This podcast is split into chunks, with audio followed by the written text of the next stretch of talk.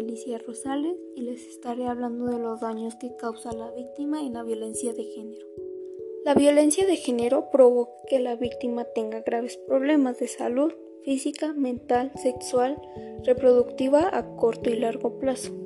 También tener consecuencias mortales como el suicidio, provocar lesiones, ocasionar embarazos no deseados o abortos provocados problemas ginecólogos e infecciones de transmisión sexual.